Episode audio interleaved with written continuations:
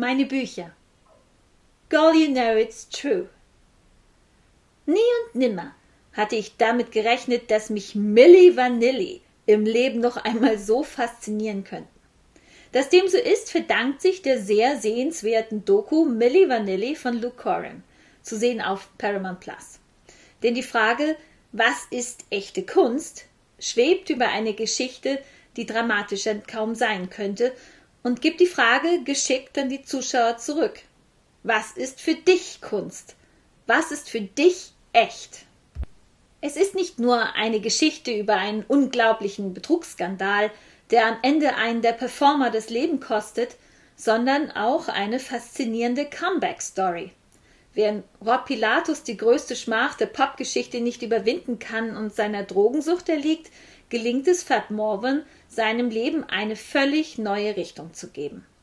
Das muss man erst einmal schaffen, sich von so weit unten wieder hinaufzuarbeiten in ein normales Leben, in dem Musik und Familie als große Stabilisatoren wirken.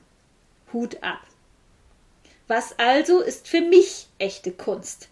Ist gekonnt zu lügen und diese Lüge dann weitestgehend perfekt zu leben, nicht auch eine Form davon? Oder braucht es dazu wirklich das unverfälschte Original?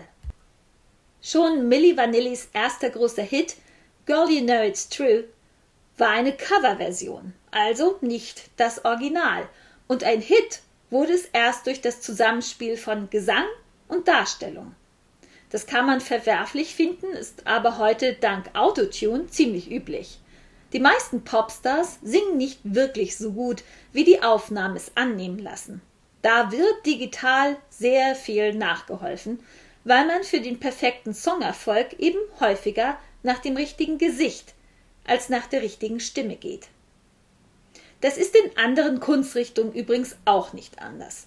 Audrey Hepburn hat in My Fair Lady gleichfalls nicht selbst gesungen.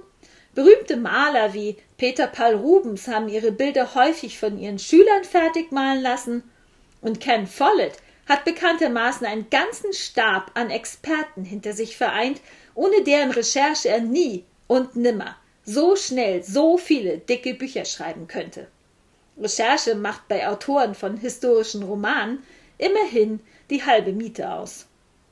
Das macht diese Werke nicht unbedingt zu Fälschung, aber ein genauer Blick hinter die Kulissen hilft uns zu verstehen, dass dieses Werk oft auf mehr zurückgeht als auf den großartigen Gedanken einer Einzelperson.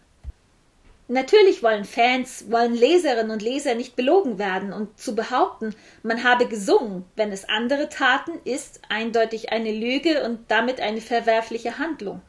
Doch die Vorstellung, ein Hit entstehe nur im Kopf einer Einzelperson, die diesen dann auch selbst produziert und komplett alleine einspielt, ist realitätsfremd. So etwas hat nur Prince geschafft und der ein oder andere Self-Publisher. Je direkter der Draht zwischen Künstler und Konsument, desto höher der Grad an Authentizität des Kunstwerks. Mal abgesehen davon, dass selbst Self-Publisher in der Regel Lektoren haben. Wer so sehr auf das Originale Unverfälschte besteht, der endet allerdings irgendwann bei Handschriften und selbst gebastelten Mixtape-Aufnahmen. Oder genießt seine Kunst nur noch live in Farbe und am besten unplugged. Das ist zwar legitim, aber das Werk losgelöst vom Entstehungsprozess zu betrachten, entspannt das Verhältnis von Künstler und Konsument dann doch um ein erkleckliches. Genießen kann nur, wer vorbehaltlos akzeptiert, dass man ihm nicht die Wahrheit offeriert, sondern Kunst. Und die erhebt weder den Anspruch auf Abbildung der Wirklichkeit, noch ist sie die Wirklichkeit selbst. Hat man das erst einmal verstanden, kann man sogar alten Pop-Hits der 1980er wieder mit Faszination zuhören und den ein oder anderen Historienschmöker bedenkenlos bei Tee und Keksen verschlingen.